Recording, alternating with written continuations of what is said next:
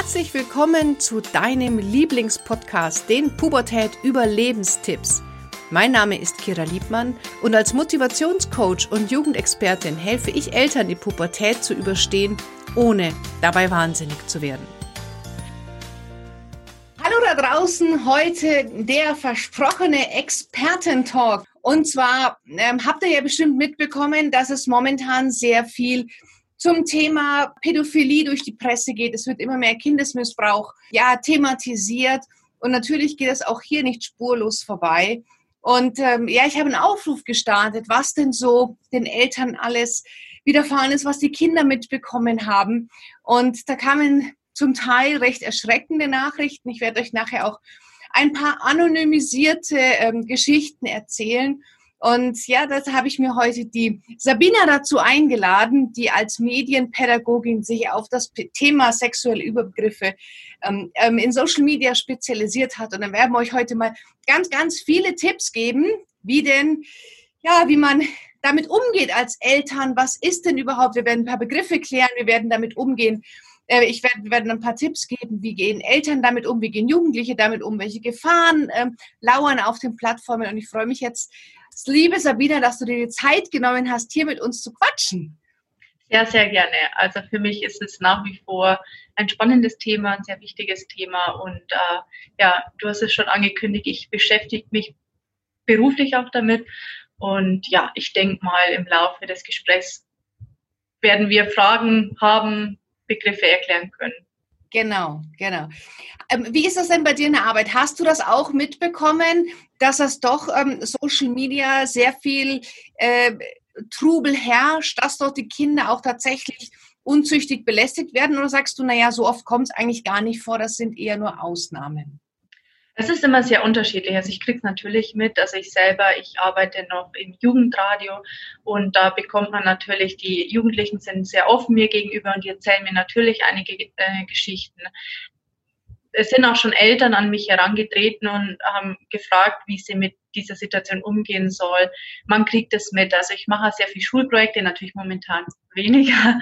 Ja. Ähm, und da haben wir verschiedene Projekte und man kriegt es mit. Also natürlich, ich bin erstmal eine externe Person, der werden die meisten jetzt nicht das Vertrauen oder halt im Vertrauen etwas sagen, aber es, man kriegt es dann immer mit. Also im Laufe dieser sechs Schulstunden, die wir da haben, bauen die dann doch ein Verhältnis zu dir auf.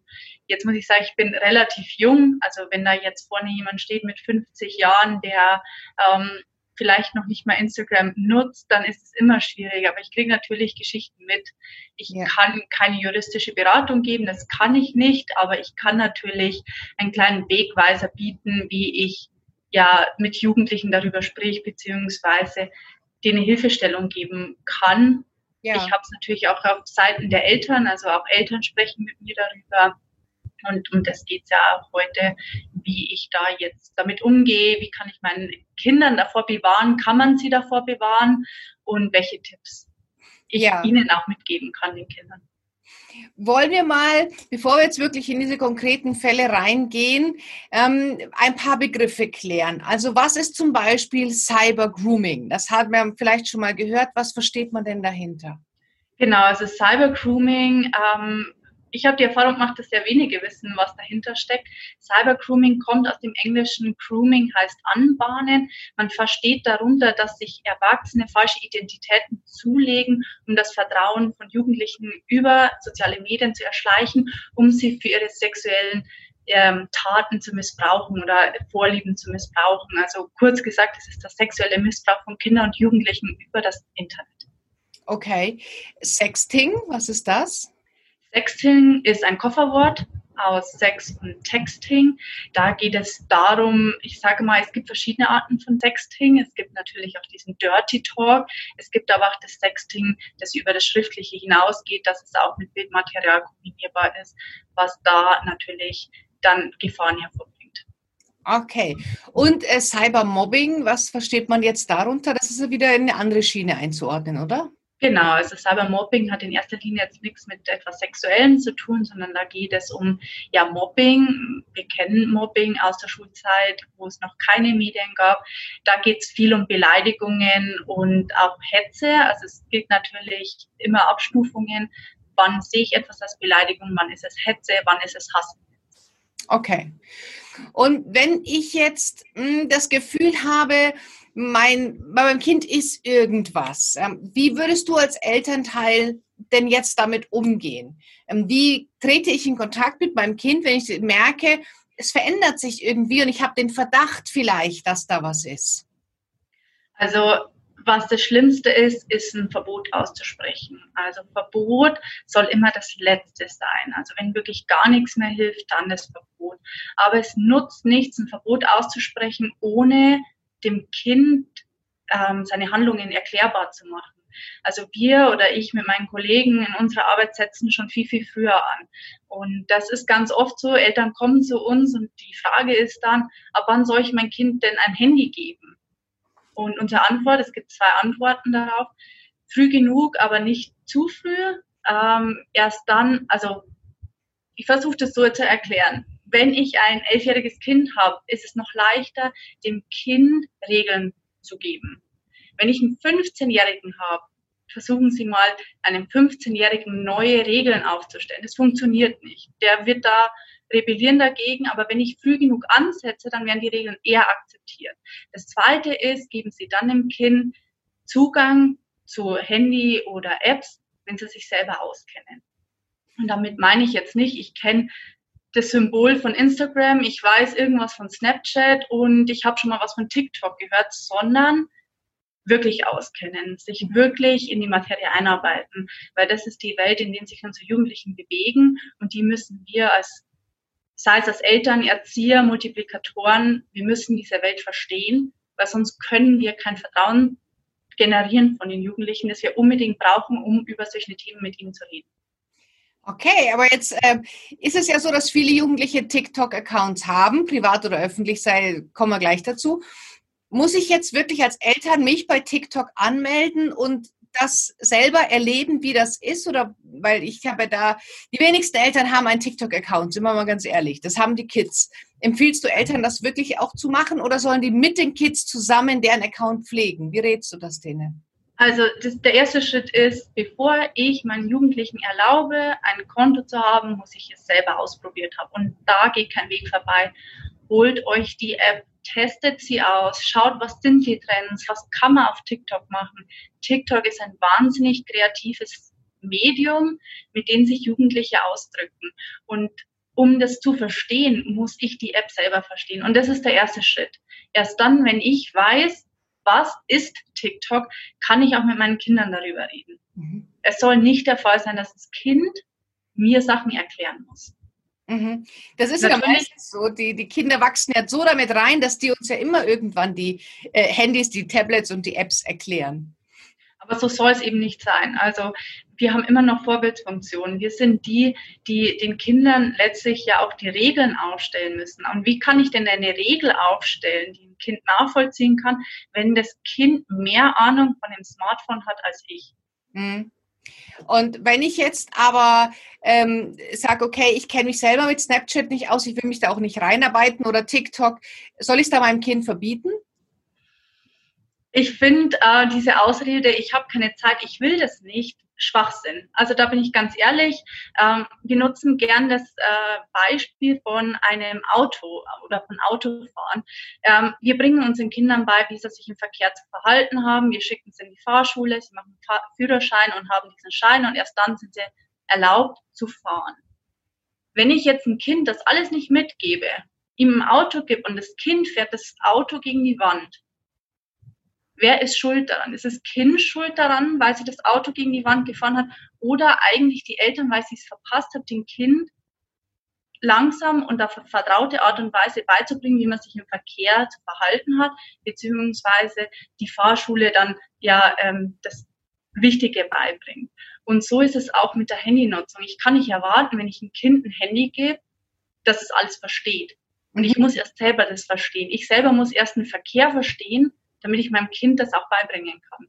Und da muss man ansetzen. Also ich kann nicht diese Ausrede gelten lassen, ich habe die Zeit nicht, ich will es nicht, weil wir müssen das machen, weil die Kinder sich da bewegen. Okay. Also ähm, du siehst es dann schon so, wenn jetzt man mit, meistens ist es ja in der fünften Klasse, da haben 90 Prozent der Kinder ihr Handy ähm, und die Kinder kriegen das Handy, dass man also jetzt nicht sagt, das ist deins und da gehe ich nicht ran und äh, mach, was du willst, sondern wir, sollten wir das schon kontrollieren ab und an, weil man kann mit Kindern viel besprechen, sie machen ja trotzdem Dinge heimlich. Kontrollieren ist das eine, begleiten ist das, was wir oder ich gerne postuliere. Mhm. Ähm, wenn, also klar, ein Kind kann dir eine App erklären, ähm, aber es soll nicht alles erklären. Also es soll nicht äh, wissen, wie man Privatsphäreneinstellungen einbringt, die muss ich wissen. Aber was man machen kann, ehrliches Interesse dazu zeigen. Ich kann mir vom Kind erklären lassen, was fasziniert dich denn an TikTok? Was ist das? Welche Trends sind gerade da? Lassen Sie sich von dem Kind erklären, was die Faszination an diesem Medium ist. In dem Moment erkennt das Kind, meine Mama, mein Papa, will es wissen. Ich kann ihnen was anvertrauen, weil sie wissen ungefähr, was denn da abgespielt ist. Mhm. Ich sag auch, legt euch ein Konto an, um das alles auszuprobieren, aber versprecht euren Kindern, dass ihr sie nie folgen werdet. Also, weil dann geht es in Kontrolle und keiner will wissen oder keiner will, dass die Eltern wissen, was exakt man macht. Das wollten wir als Jugendlichen nicht und das wollen die Jugendlichen heutzutage nicht. Also Profil ja, aber nie mit den Kindern anfreunden. Es sei denn, es ist gewünscht von den Kindern. Aber da Abstand halten, weil dann kommt man wieder in die Kontrolle und da verliert man das Vertrauen von den Jugendlichen. Ja. Ich würde gern mal mit dir ähm, ein paar Fälle durchgehen, die ähm, jetzt mir so aufgeploppt sind. Also zum einen ähm, habe ich, ich werde natürlich keine Namen nennen, ist ganz klar, aber ich habe jetzt hier zum Beispiel eine, die hat gesagt, dass ähm, wir hatten ein Riesendrama mit einem Typen, der sich für 15 ausgegeben hat und 23 war. Er wollte irgendwann Fotos und hat ihr Penisbilder geschickt. Hier ging der Punk ab. Sie darf ab sofort nicht mehr auf TikTok. Ich glaube, so oder so ähnlich wird das einigen passieren.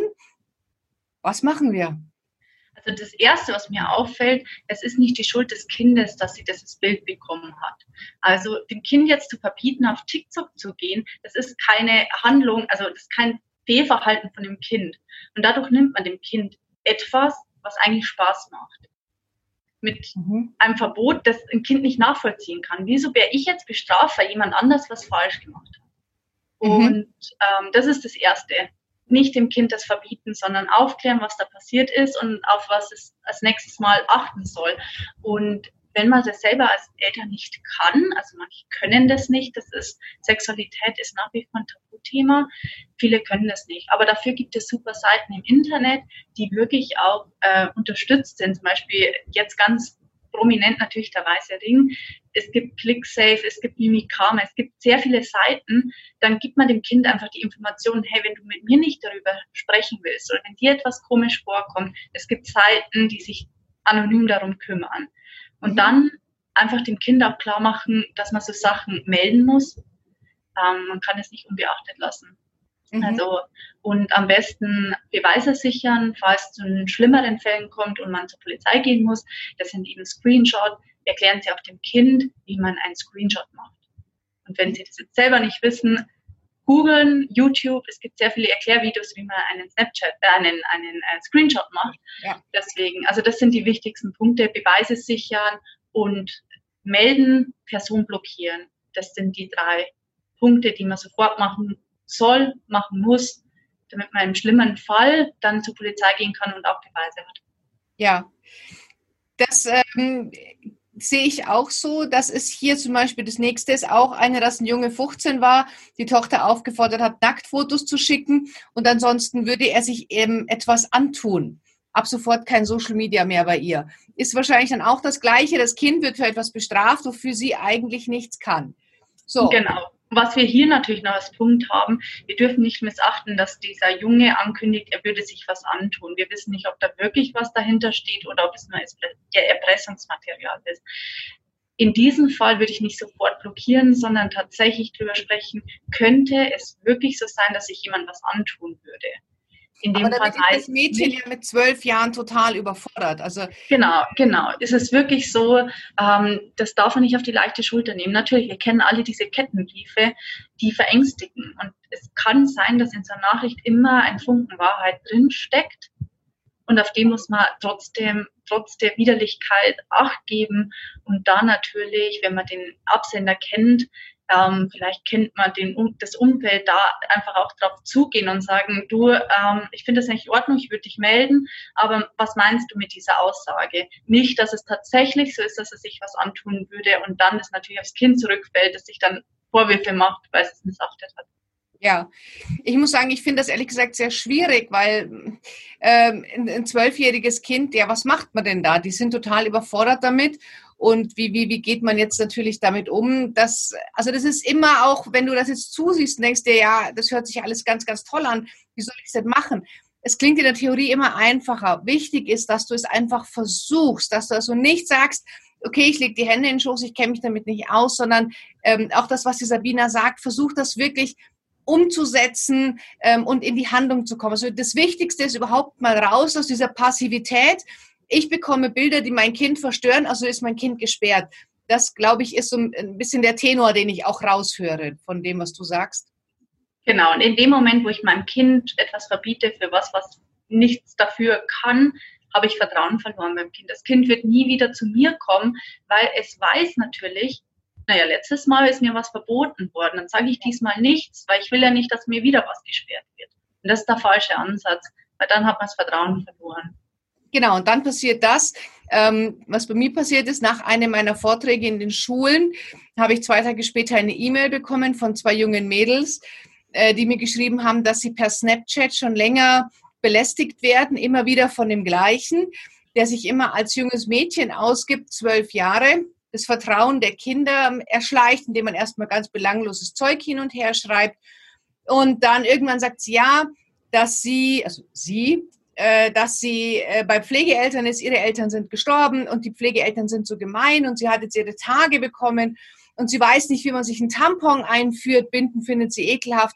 Und ob die Mädchen denn nicht so lieb sein könnten, sich dabei zu filmen, wie sie einen Tampon einführen ähm, und ihr das Video dann schicken. So, die waren total verstört. Mit ihren Eltern durften sie nicht sprechen, weil die Eltern ihnen eben Snapchat rigoros verboten haben. Die haben gesagt, wenn wir dir jetzt sagen, dass wir über Snapchat sind, kriegen wir totalen Ärger, obwohl wir eigentlich nichts dafür können. Und das hat ähm, knapp sechs Wochen gedauert, in denen ich immer und immer wieder im Austausch war, bis die Mädchen sich getraut haben, wirklich zu den Eltern zu gehen und zur Polizei zu gehen. Und die haben aber nur in meinem Beisein auch mit den Eltern gesprochen. Also man, man macht da die, man bringt die Kinder in eine ganz große Bredouille, wenn man ihnen das rigoros verbietet, weil das kann man nicht äh, alles vermeiden und äh, bleibt da wirklich im Austausch, dass die Kinder zu euch kommen dürfen, weil das ist ganz, ganz wichtig, dass wir Eltern immer noch Ansprechpartner bleiben und mit so ganz, ganz rigorosen Verboten und ich bin dir wütend und ich nehme dir eine Woche das Handy weg, sorgen wir nur dafür, dass die Kinder dann wirklich das mit sich ausmachen, wenn sie in eine so eine Situation kommen. Genau, also Verbot und Kontrolle sind in der Mediennutzung der Jugendliche fehl am Platz. Die sind dann erst notwendig. Ich sage immer, Verbot soll der letzte Schritt sein, aber nicht der erste. Ja. Ähm, anderes Ding, und zwar, dass eine, äh, eine Mutter gesagt hat, ihre Tochter ist zwölf Jahre und hatte über 1000 TikTok-Follower. Wie ist es denn mit sowas? Wie sollen denn Eltern mit sowas umgehen, wenn jemand auf einmal sieht, es war besprochen, privates Profil. Kind hat aus Versehen ein öffentliches und hat jetzt über 1000 Follower. Da ist auch nicht immer jeder Freund. Das, das muss man einfach so sehen. Was? Genau, also erstmal natürlich das Kind auch aufklären, wobei das immer schwierig ist, es mit Kindern was zu sagen. Und das ist das, was ich am Anfang meinte. Ich kann nicht ein Kind was erklären, was eine Gefahr dasteht, wenn ich selber gar nicht weiß, wie wie diese Gefahr zustande kommt. Und deswegen sage ich wieder, wiederhole ich, dass dass jeder sich mit TikTok auseinandersetzen muss, die App runterladen kann. Und bei TikTok gibt es mittlerweile, weil die natürlich auf den Druck reagiert haben, gibt es mittlerweile, ich muss kurz spicken, Digital Wellbeing. Und zwar können Eltern sich, wenn sie einen Account haben, ähm, in die Privatsphäreneinstellungen eingehen, also reingehen beim Kind unter Privatsphäre und Einstellungen und dann können sie mit ihrem Handy den QR-Code, der dann angegeben ist, scannen und dadurch können die Eltern auch ähm, schauen, welche Kommentare oder ähm, man kann dann einstellen, es dürfen nur die Leute kontaktieren, die dürfen nur äh, folgen und sowas. Dann ist man ein bisschen aus diesem Kontrollmodus raus. Also ich sage, ich kontrolliere alles, was mein Kind macht, aber ich kann ein bisschen filtern. Ich kann meinem Kind helfen, zu filtern, wer meint es gut, wer meint es nicht gut. Ja. Okay. Kannst du ähm, am Ende des Videos dann nachher diese Links auch mit ClickSafe und sowas in den Kommentaren posten? Das wäre super, dass, dass man da nochmal danach lesen kann, ähm, wie man sich selber da schützt, weil ich glaube, da sind wir alle sehr dankbar, weil wir wissen zwar um die Gefahren, aber oft fehlt uns, glaube ich, oder vielen Eltern die äh, Optionen. Also oft ist nur die Option Handy wegnehmen, äh, App löschen, aus die Maus, aber das ist natürlich nicht der, die Lebenswelt, äh, das ist nicht realistisch, ja, weil die Kinder bewegen sich nun mal online. Ja, und ich versuche auch immer zu erklären, dass äh, soziale Medien was Positives sind. Also es hat alles was Positives. Wenn wir jetzt zum Beispiel das Darknet anschauen, ähm, das kommt immer nur negativ in den Schlagzeilen, aber dass das Darknet ursprünglich für was ganz Positives hergenommen worden ist, um Personen zu schützen, vergessen wir ganz oft. Und man hört natürlich in den Medien immer nur das Schlechte und nie das Gute. Und man soll als Eltern vielleicht auch mal dieses Gute verstehen und dann fällt es einem vielleicht auch leichter, auf Risiken hinzuweisen. Ja, natürlich. Es gibt wahnsinnig kreative TikTok-Videos, ähm, wo die Leute sich auch wirklich was dabei denken. Äh, ich habe jetzt erst den bekanntesten äh, deutschen TikToker, aber der Name fällt mir gerade nicht ein, im Fernsehen gesehen. Und ja, das sind junge Leute, die dort wirklich ihre Kreativität ausleben. Finde ich, es gibt eine Chance. Meine Kinder lieben es, Stop-Motion-Filme zu drehen, ähm, etwas nachzuspielen. Irgendwann hoffen sie, dass ich es auf YouTube hochlade. Weiß ich nicht, wann ich es mache. Aber ähm, also das, es gibt auf jeden Fall Raum für Kreativität. Man muss trotzdem immer wissen, es ist nicht alles Ponyhof. Also das ist einfach das. Klar. Aber es ist im echten Leben draußen auch nicht. Nicht jeder Mensch, ja. der am Spielplatz äh, steht und, und eine nach der anderen raucht, ist auch wirklich eine Mama oder ein Papa. Also ne, das passiert da genauso. Ja, ja. ich, ich sehe das immer so. Ich vergleiche das auch gerne mit Alkohol. Wir wissen, Alkohol ist nicht gut für uns. Aber trotzdem in manchen Angelegenheiten oder bei manchen Situationen passt es einfach. Und es ist dann trotzdem ja in Maßen gut. Und so sind auch soziale Medien. Ähm, wir wissen, es gibt Risiken, aber wir sollten halt auch mal das Positive beachten. Oder auch zum Beispiel auf Instagram, es gibt auch sinnvolle Accounts. Also ähm, ich kann da ans Herz legen, Mädelsabende, das ist ähm, von Funk nennt sich dieses Kollektiv und von ARD, ZDF ist es ein offizieller Account. Also ähm, da ist auch Quellenüberprüfung dabei die erklären super spannende Themen rund um das Thema auch Sexualität. Momentan haben sie ähm, auch Hass im Netz, wie gehe ich damit um. Es kommt auch das Thema, ähm, was passiert mit meinen Fotos und äh, wie verwenden Cybergroomer in dem Fall meine Fotos weiter? Wo landen die, wenn ich mir ein Bikini-Foto, wenn ich ein Bikini-Foto von mir poste? Ja. Und wenn ich als Eltern das nicht kann, dann verweise ich auf die Accounts und sage, ich kann es nicht so gut erklären wie die, aber schaut's schau doch mal da vorbei, das ist von dir, das ist glaubwürdig, die haben super Interviewpartner und die können dir das viel besser erklären. Und die Art und Weise, wie die es erklären, wird natürlich von Jugendlichen besser angenommen, weil das ein Format ist, das sie einfach lieben, gewohnt sind und in dem sie leben durch die soziale Welt. Ja. Äh, bei Instagram hat mich auch ein Post erreicht. Und zwar geht es darum, dass ähm, das Profilbild von einer 24-jährigen Mitarbeiterin von Calvin Klein die Tochter angeschrieben hat, erst belangloses Zeug gepostet hat, dann mit der Bitte Fotos zu schicken, weil die Tochter ja als Kindermodel bei Calvin Klein anfangen möchte. Die Tochter ist auf die Masche reingefallen und der Chat hat sich dann wirklich bis hin zur Bedrohung ähm, der Person sämtliche geschickte Fotos auf Sexplattformen hochzuladen. Ähm, wenn sie jetzt keine weiteren Fotos schickt, also auch hier wieder mit Erpressen gearbeitet. Die sind dann zur Polizei, aber es kommt wahrscheinlich nichts raus. Ähm, und da meinte die Mutter auch, das ist erschreckend, wenn die Tochter Freundschaftsanfragen oder äh, Instagram-Follower und das Erste, was sie kriegt, ist dann erstmal so ein, äh, ein, blöstes Glied äh, als Foto. Also das scheint tatsächlich auch auf Instagram um sich zu schlagen. Hast du mit sowas auch Erfahrung? Also persönlich habe ich jetzt keine Erfahrung damit. Was ich in den Schulprojekten immer wieder mitbekomme, dass hm, die Kinder nicht unterscheiden können zwischen glaubwürdig und unglaubwürdig. Das fängt bei Profilen an, bei so Anfragen, aber auch Thema Fake News. Sie wissen es nicht. Woher sollten Sie es auch wissen? Es spricht niemand darüber. Man geht immer davon aus, Sie wissen es eh. Und ähm, dann passieren eben solche Sachen.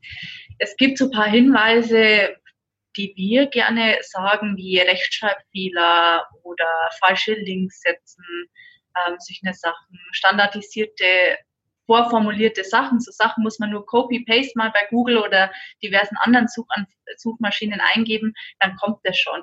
Eine gute Seite, ich werde das dann auch in die Kommentaren verlinken, ist Mimikama, die deckt sowas sofort auf. Also wenn ich selber nicht weiß, als Elternteil, ist das echt oder nicht echt, dann weiß es meistens Mimikama. Es ist ein österreichischer Verein, die sehr viel Fake News aufdecken und auch sehr viel Erklärungsarbeit leisten, ohne dass es die Kinder überfordert. Das ist in einer ganz mhm. leichten, verständlichen Sprache und da kann man immer drauf verweisen. Super. Und jetzt hast du gesagt, wo landen denn die Bilder? Also jetzt angenommen, ich, ich mache jetzt auf Instagram ein Urlaubsfoto im Bikini oder von hinten, vielleicht nur in Höschen äh, und das Silhouette lad das hoch und jeder kann sich dieses Bild auf den speichern. Was passiert mit den Bildern?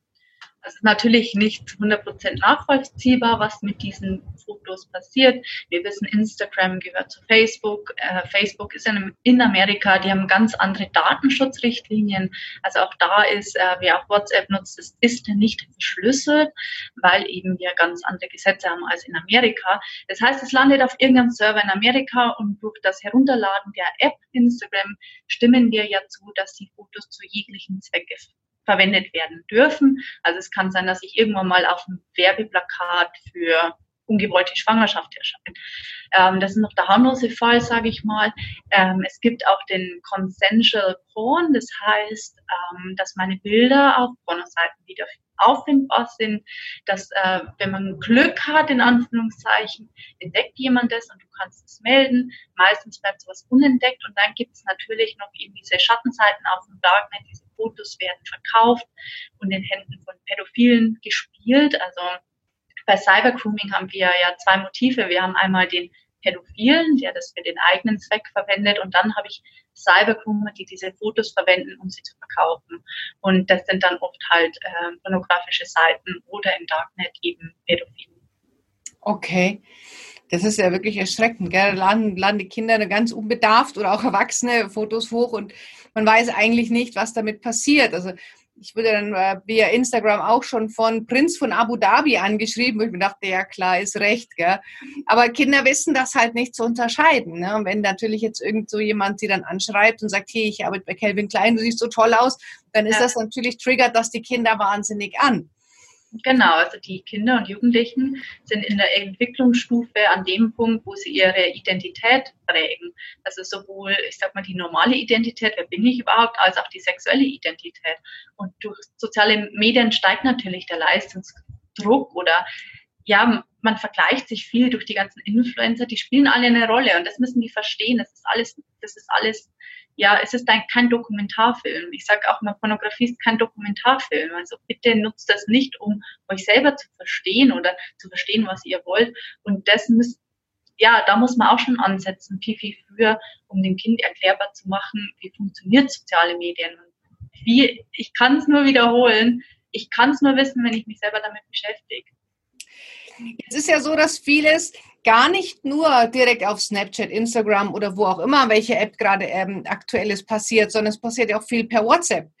Also das ist ja tatsächlich dann auch so, selbst wenn man, also manche kennen sich, lernen sich im Internet kennen und dann sagt man hier, komm, lass uns per WhatsApp weiterschreiben, das ist einfacher und dann werden äh, per WhatsApp Bilder verschickt.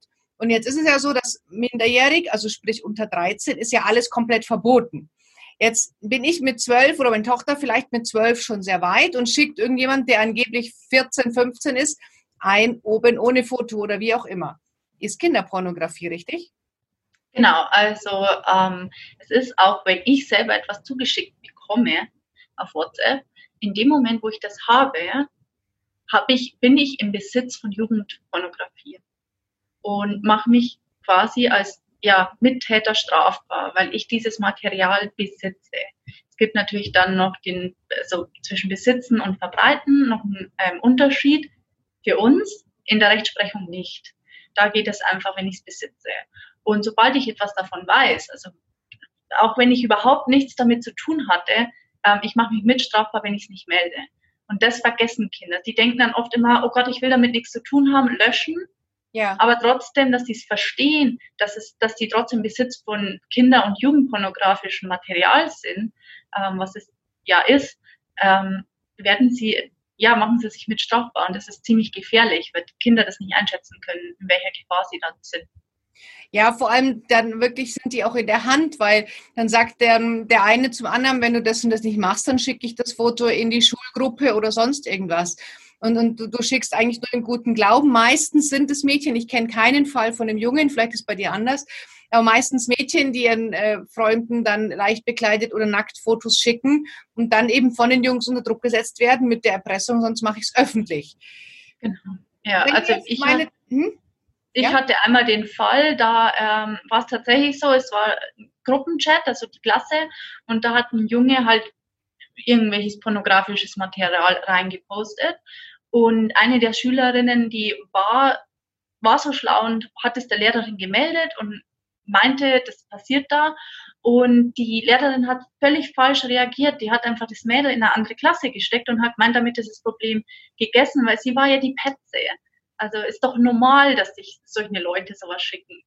Es ist nicht normal, also äh, oder es sollte nicht normal sein. Leider Gottes, ich erinnere mich noch, als ich jugendlich war, waren solche Sachen auch schon halt nur über Knuddels oder so. Ähm, aber solange wir nichts machen, wird es normal bleiben. Und das wollen wir ja verhindern. Und äh, ja, das war halt wirklich, also die Lehrerin hat sich halt auch mit strafbar gemacht, weil sie ja davon wusste, ja. aber halt nicht gehandelt hat. Und das ist halt auch, also diese Gruppenchats halt ja, in dem Moment, jeder, der in der Gruppe war, hat sich mit strafbar gemacht und das ist nicht kommuniziert worden und das ist ganz, ganz gefährlich. Das ist natürlich dann auch schon Mobbing. Ah, also wenn ich von einer aus der Klasse nackt oder halbnacktbilder schicke, dann ist das nicht nur strafbar im, im Rahmen von Sexualität, sondern dann, dann ist das auch ein, ein Mobbingfall. Und welche Message gebe ich denn weiter? Ähm, weil du jetzt gepetzt hast und es gemeldet hast, wirst du bestraft. Und da haben wir das wieder. Sie hat richtig gehandelt, wird aber dafür bestraft.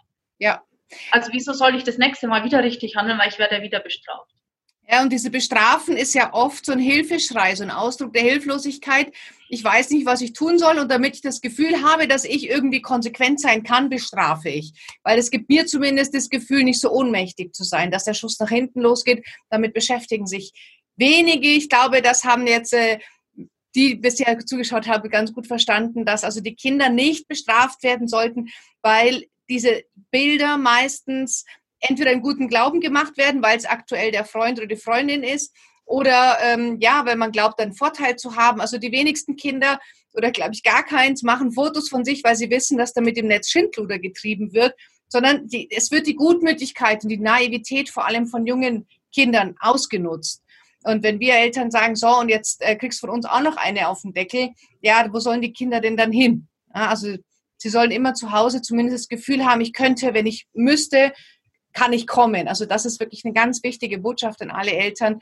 Ähm, nicht mit Kontrolle und Disziplinarmaßnahmen und Strafandrohungen, sondern hinhören, ähm, im Gespräch bleiben, interessiert sein, dem Kind auch ab und zu zeigen, ähm, ja, ich bin da und ganz ehrlich, am Anfang habe ich ab und zu abends, habe ich, äh, als meine Tochter ihr erstes Handy bekommen hat, wenn sie geschlafen hat, bin ich ins Handy. Ich habe mir den WhatsApp-Chat einfach nur, ich habe gar nicht alles gelesen, aber ich habe zumindest geschaut, mit wem schreibt sie, damit ich noch ein bisschen Kontrolle habe. Und da war es so, dass es gab drei Mädchen, meine Tochter und zwei Freundinnen. Und zwei haben sich gegen die dritte verbündet und haben die wirklich ganz fies gemobbt und haben der ganz fiese Sachen geschickt und waren da wirklich böse.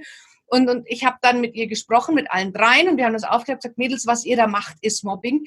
Die waren total erschrocken, ja, die, die haben sich da so reingesteigert. Also das war nie geplant, sondern das, das waren so Übersprungshandlungen, die haben sich gegenseitig angestachelt. Also ich halte es schon wichtig, zumindest am Anfang ab, zumindest einen Überblick zu haben, die Kinder aber darauf anzusprechen und normal anzusprechen und nicht das Handy wegzunehmen und sagen, schau mal, was du da machst, ist nicht richtig. Nur so können sie es ja schließlich lernen. Genau, also äh, Verbot ist dann wichtig, wenn sie in die Täterrolle geht, aber man soll auch nicht gleich so mit einem Holzstab draufhauen, sondern halt erstmal erklären, ist euch eigentlich bewusst, was ihr da macht. Also wir haben das ganz auf den Projekten, dass Leute sagen, wieso, das war doch keine Beleidigung. Also Beleidigung ist strafbar, sowohl im realen Leben als auch im äh, digitalen Leben, dass die das oft nicht wissen. Wieso, das ist doch nur so dahingesagt, aber du weißt nicht, was es mit der anderen Person macht. Ja. Und jeder hat ein anderes Empfinden, was eine Beleidigung ist. Und dann geht es natürlich an, wenn es hetzerisch wird, ist natürlich noch mal tragisch, aber dann ist das Ausmaß äh, ja deutlich erkennbar. Ich hatte einmal einen Schüler, ähm, der hat das ziemlich auf den Punkt gebracht. Schläge von außen erkennt man von innen nicht. Mhm. Und so ja. ist es einfach, ich kann nicht erkennen, ob ich jemanden wehgetan habe oder nicht mit meinen Worten. Ja, ja, das stimmt. Und ähm, das ist eben so diese Grundbotschaft, gerade was soziale Medien angeht, dass unsere Kinder da hineinwachsen ähm, und, und trotzdem ist unsere Aufgabe als Eltern nicht zu sagen, mei, das ist die Generation und äh, die sind halt so, sondern dass wir als Eltern da auch mit den Kindern gemeinsam mit reinwachsen. Ähm, das heißt ja nicht, wenn das Kind Fußball spielt, dass ich genauso gut Fußball spielen muss wie, das Kind, aber ich bin ja trotzdem dann dabei und interessiere mich dafür. Und so sollte man das eben auch mit dem Smartphone machen welche Bilder schicken sich die Kinder, ähm, was ist erlaubt und was nicht. Lernen leider fast keine Kinder in der Schule. Also ich, ich erkläre den Jugendlichen in meinen Workshops schon, was, was dürft ihr verschicken, was dürft ihr nicht verschicken, ähm, wie, wie, wie sind die Mechanismen dahinter, wie stelle ich ein Profil auf privat. Aber das lernen die nicht in der Schule und wenn sie es nicht zu Hause lernen, wo denn sonst? Ja, genau, also wir haben auch die Erfahrung gemacht, also viele Medienpädagogen berichten davon, dass Medienbildung nicht im Lehrplan enthalten ist, außer bei uns in Bayern an der Mittelschule. Also in den Mittelschulen ist das tatsächlich festgehalten. Ja, ich finde es bedenklich. Also ich mache auch lieber Projekte an Mittelschulen, weil die viel, viel dankbarer dafür sind, muss man auch sagen, weil man scheinbar davon ausgeht, am Gymnasium brauche ich das nicht oder so. auf den Realschulen. Also so verstehe ich das. Wieso, wieso ist bei der Mittelschule, gerade bei der Mittelschule Medienbildung Thema? Und das finde ich ganz schwierig, dass es nur auf eine Schulart beschränkt wird. Es soll einfach überall sein. Woher sollen die denn das wissen? Ja, definitiv. Und hier müssen wir Eltern uns bilden, um den Kindern das dann auch entsprechend beibringen zu können. Ja, Sabina, ähm, Gibt es denn noch ein Thema, was wir jetzt bisher gar nicht besprochen haben, wo du sagst, das wäre auch nochmal wichtig? Oder haben wir schon so jedes Thema mal ein bisschen angerissen, was wir besprechen wollten? Ich glaube tatsächlich, wir haben alles ein bisschen ähm, angerissen. Ähm, mir fällt jetzt so spontan jetzt erstmal nichts ein. Okay. Äh, Sabina, jetzt bist du ja, arbeitest ja auch als Medienpädagogin. Es kann mir sehr gut vorstellen, dass es Eltern gibt, die sagen, Mensch, es war schon mal ganz gut, aber ich habe da doch noch mal eine Frage. Wie ist denn das in dem Fall? Vielleicht wollen Sie dir auch Ihre Lebens- äh, oder Ihre momentanen Herausforderungen erzählen und sagen, du, ich habe die und die Fall, wie würde ich, wie, wie gehe ich denn damit um? Wie können sich am besten die Eltern denn kontaktieren, die jetzt noch tiefer zu dem Thema was wissen wollen? Genau, also ich werde jetzt dann ähm, oder ich werde unter dem Video ähm, kommentieren, die Links einfügen. Das heißt, man hat auch den Namen. Ähm, man kann mir eine Nachricht schreiben. Ja, ich muss die auch akzeptieren. Man kann mir keine Freundschaftsanfrage stellen. Ähm, das nicht, das habe ich vor Jahren ausgeschalten. Mittlerweile kann man das nicht mehr ausschalten. Ähm, die Privatsphären-Einstellungen werden lockerer, muss man leider dazu auch sagen. Aber man kann mich auf Facebook kontaktieren. Ähm, ich werde auch meine Arbeitsmail einfügen. Also man kann mich auch per Mail kontaktieren. Und was ich gerne absehen würde, ist ähm, über WhatsApp, Telegram etc. Ähm, ich selber bin kein begeisterter User von WhatsApp. Das ist auch so ein Punkt, dass ich auch immer bei den Jugendlichen sage, ich nutze diese Medien auch. Ich bin auch auf Instagram, ich nutze auch TikTok, aber ich weiß, wie ich es zu nutzen habe. Ähm, wenn jemand äh, sagt, ich habe jetzt eine Situation, ich weiß nicht, wie ich damit umgehen kann.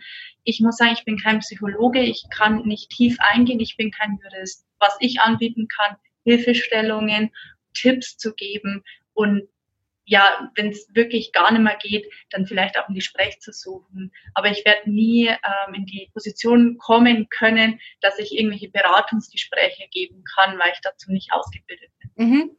Okay, aber so zumindest, wo kann man sich hinwenden, wenn dieses oder jenes ist, da kannst du schon nochmal durchaus Tipps geben. Und ansonsten könnt ihr gerne auch mir schreiben und ähm, ich würde den Fall einfach mit Sabina kurz besprechen und dir dann einfach antworten. Das ist natürlich jederzeit auch möglich. Wenn ihr Fragen habt, postet das gerne in den Kommentaren, auch wie es euch gefallen hat. Ähm, Gibt es noch was, was wir nicht beantwortet haben, was die Sabina vielleicht dann noch schriftlich äh, in den Kommentaren machen kann? Das könnt ihr natürlich jederzeit gerne machen. Und ja, ich bedanke mich für deine Zeit. Das war ganz toll. Sehr, sehr spannend. Inhalt, ganz, ganz wichtiges Thema auch. Und ich hoffe, dass wir ja einigen da draußen weiterhelfen konnten. Genau, ich kann nur noch als Appell mitgeben, beschäftigt euch mit der Medienwelt weil anders kommt ihr nicht an eure Kinder ran. Ja, das stimmt. Das äh, müssen wir Eltern tatsächlich, da können wir die Kinder nicht alleine lassen. Sabina, ich danke dir und bis bald. Bis bald. Tschüss. Tchau!